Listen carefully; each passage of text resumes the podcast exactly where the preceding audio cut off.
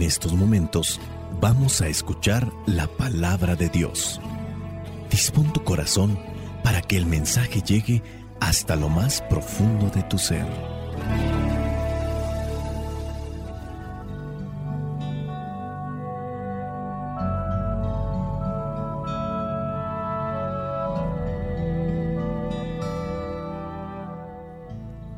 El Evangelio que la iglesia nos presenta en esta solemnidad de San José, esposo de la Virgen María, corresponde a Mateo, capítulo 1, versículos 16, versículos del 18 al 21 y versículo 24. Dice así, Jacob fue padre de José, el marido de María, y ella fue madre de Jesús, al que llamamos el Mesías. Versículos 18 al 21. El origen de Jesucristo fue este. María su madre estaba comprometida para casarse con José, pero antes que vivieran juntos, se encontró encinta por el poder del Espíritu Santo. José, su marido, que era un hombre justo y no quería denunciar públicamente a María, decidió separarse de ella en secreto. Ya había pensado hacerlo así cuando un ángel del Señor se le apareció en sueños y le dijo, José, descendiente de David, no tengas miedo de tomar a María por esposa, porque su hijo lo ha concebido por el poder del Espíritu Santo. María tendrá un hijo y le pondrás por nombre Jesús. Se llamará así porque salvará a su pueblo de sus pecados. Versículo 24. Cuando José despertó del sueño, hizo lo que el ángel del Señor le había mandado y tomó a María por esposa. Palabra de Dios. Te alabamos, Señor. Señor Jesucristo, nuestro divino Salvador Gracias te damos por tu infinito amor. Te escuchamos en la palabra, te recibimos y adoramos en la Eucaristía, te servimos en los hermanos.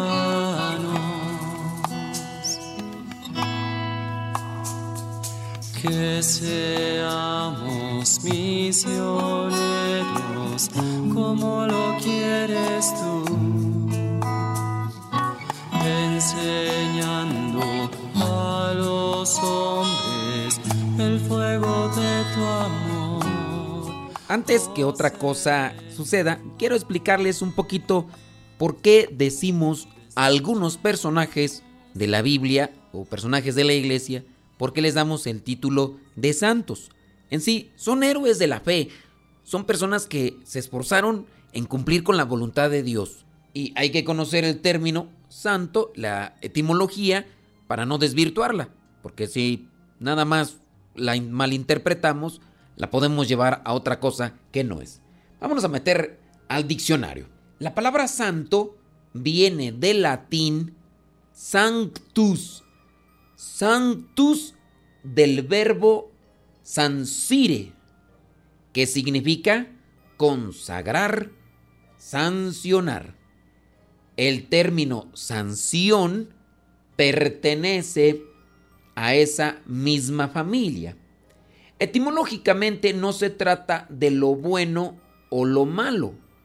Una sanción es el resultado de ciertas leyes o reglas. Otro término similar es canonizar. Canonizar viene del término griego canon, que significa regla. Entonces, consagrar, sancionar, canonizar, tienen esta conexión. Una persona santa, o del verbo sanctus, verbo sansire, es una persona que se consagra, que busca hacer sagrado todo lo que hace. Y la persona que busca ser sagrado todo lo que hace, busca a Dios y trata de hacerlo todo por Dios. Se lo ofrece a Dios, lo ordinario. Y en el caso de la Virgen María, que entregó su vida a Dios, San José, el esposo, entregó su vida a Dios, entendemos que es una persona consagrada.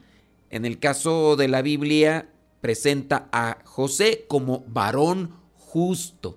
El término justo en la Biblia determina las personas que son fieles cumplidoras de la palabra de Dios. Por eso, para que no lo sepa, pues más o menos ya les di una idea. No estamos ensalzando de más a una persona por agregarle el título de santo o santa. Solamente queremos decir que son personas fieles cumplidoras de la voluntad de Dios. Son campeones de la fe, como también se podría decir en otros términos. La iglesia hoy tiene presente esta solemnidad de San José. En el primer versículo nos dice quién es el padre de José, José el esposo de María. Dice, Jacob fue el padre de José, el marido de María, y ella fue madre de Jesús, al que llamamos el Mesías. José es el padre de el que llamamos el Mesías, el Salvador. También les voy a dejar una tarea para que la investiguen si es que ustedes quieren conocer un poco más de teología. Aquí en Mateo dice, Mateo 1.16 dice que el padre de José se llamaba Jacob, pero en Lucas capítulo 3 versículo 23 dice que el padre de José era otra persona. Entonces a ustedes les tocaría, como investigación teológica, si es que quieren profundizar en estos términos, investigar por qué Lucas dice que el padre de José era uno y Mateo dice que era otro. No me voy a enfocar tanto en esos tecnicismos que en realidad no nos ayudan para poder hacer un cambio en nuestras vidas. Solamente es como un conocimiento bíblico, teológico, para poder también entender la dirección que toma cada uno de los evangelios o más bien la dirección que toma cada uno de los escritores sagrados de cada uno de los evangelios. Vayamos ahora a lo que es el versículo 18, donde da a conocer que María, la madre de Jesús, estaba comprometida para casarse ya con José, pero antes que vivieran juntos, ella se encontró encinta por el poder del Espíritu Santo. Dios interviene aquí, le manda avisar con el ángel y se realiza la concepción en ese momento. José, su marido, que era un hombre justo, aquí encontramos el término, un hombre justo, y no quería denunciar públicamente a María, decidió separarse de ella en secreto. Aquí tendríamos que buscar cuáles son aquellos términos o referencias para apartarse en secreto, teniendo presente lo que eran las leyes de aquellos tiempos. Si una mujer quedaba embarazada de alguien que no era su prometido o su esposo, Obviamente ella era rea de una sentencia de muerte. Teniendo presente que José es un hombre justo, nosotros sabemos que cuando se vive en la justicia, en la justicia divina, porque ya ves que la justicia del mundo ya se está distorsionando y prostituyendo, pero cuando se vive en la justicia de Dios, también se vive en la misma línea de la santidad. Y quien viva en la justicia y en la santidad siempre va a actuar con prudencia y rectitud ante los acontecimientos que no se entienden con la razón humana, ya que la razón humana siempre tiene que buscar la manera de estar iluminada por la fe. La fe es el fruto del conocimiento de la palabra de Dios. Hay que meditar la palabra, hay que asimilarla y resultará el fruto que es la fe. La razón hay que iluminarla con la fe. Hay que actuar con prudencia. Para actuar bajo el impulso divino entonces necesitamos el auxilio del Espíritu Santo. José es un hombre justo y no va a denunciar a María, se va a separar de ella en secreto. En esto rescatamos que quien vive como José llevando o esforzándose en llevar una vida recta, una vida justa a los ojos de Dios, jamás será desamparado. Esforzarse en cumplir con la voluntad de Dios siempre traerá bendiciones. ¿Y qué más bendiciones que ser guiado o iluminado por Dios mismo? Él nos va orientando, nos va explicando y es lo que le va dando a conocer a José. La intervención de Dios en nuestras vidas no es como un privilegio, es también un regalo por el esfuerzo que pone cada quien en cumplir con su voluntad. Podríamos interpretar entonces que el quererse separar en silencio era como estar viviendo juntos, pero separados, porque en cuanto él se separara, pues obviamente la gente va a murmurar, oye, ¿por qué te separaste? ¿Por qué la dejaste? Era un hombre justo. Él había concebido ese tipo de cosas. Y entonces llega el momento de descansar y un ángel del Señor se le apareció en sueños y lo orienta, lo guía, le dice, descendiente de David, José, no tengas miedo de tomar a María por esposa, porque su hijo lo ha concebido por el poder del Espíritu Santo.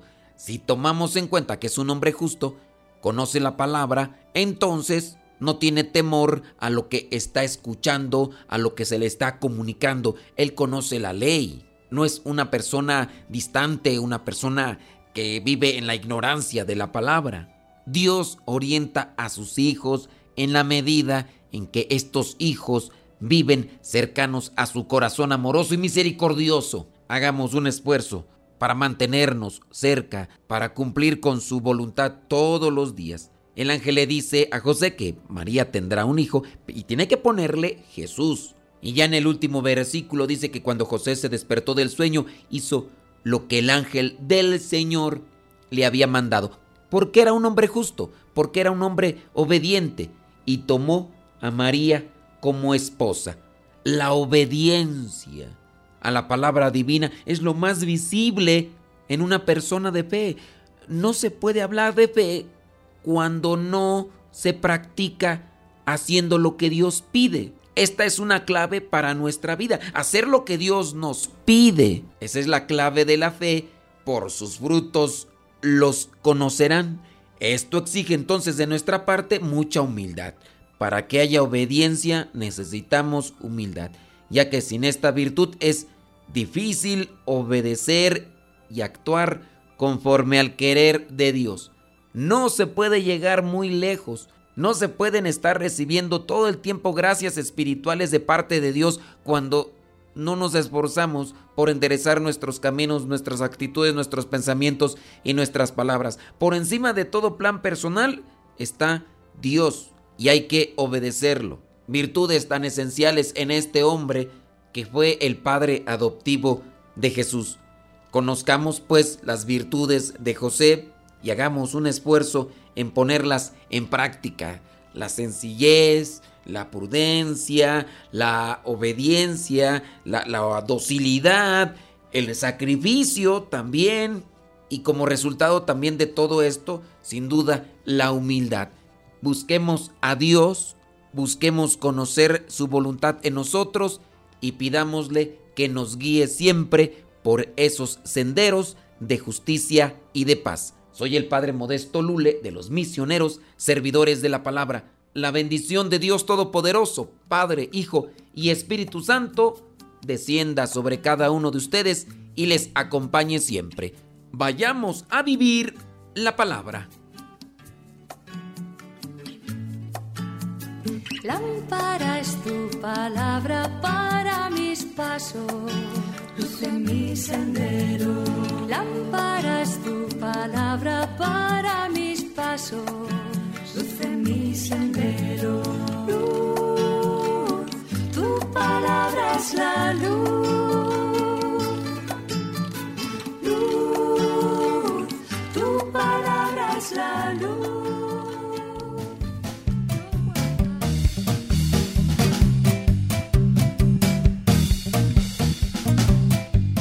Se cuenta que con un viejo violín, un pobre se ganaba la vida, así como hay muchos otros más aquellos que son músicos de la calle. Este músico iba por los pueblos, comenzaba a tocar y la gente se reunía a su alrededor. Tocaba y al final pasaba entre la concurrencia una agujerada boina con la esperanza de que algún día se llenara de billetes o de monedas, pero el riesgo era que las monedas se podrían salir por los hoyos de la boina. Cierto día comenzó a tocar como solía hacerlo. Se reunió la gente y salió lo de costumbre, unos ruidos más o menos armoniosos. La verdad es que no era buen músico. No daban para más ni el violín ni el violinista. Lo cierto es que no estaba afinado, ni tampoco el violinista sabía tocar muy bien. Y acertó a pasar por allí un famoso compositor y virtuoso del violín. Se acercó, empezó a mirar y vio que le dejaron entre sus manos el instrumento. Con una mirada valoró sus posibilidades para poder ayudar a aquel músico de la calle. Agarró el violín, lo afinó, lo preparó y tocó una pieza asombrosamente bella mientras el músico de la calle pasaba su boina para tratar de buscar algunas monedas.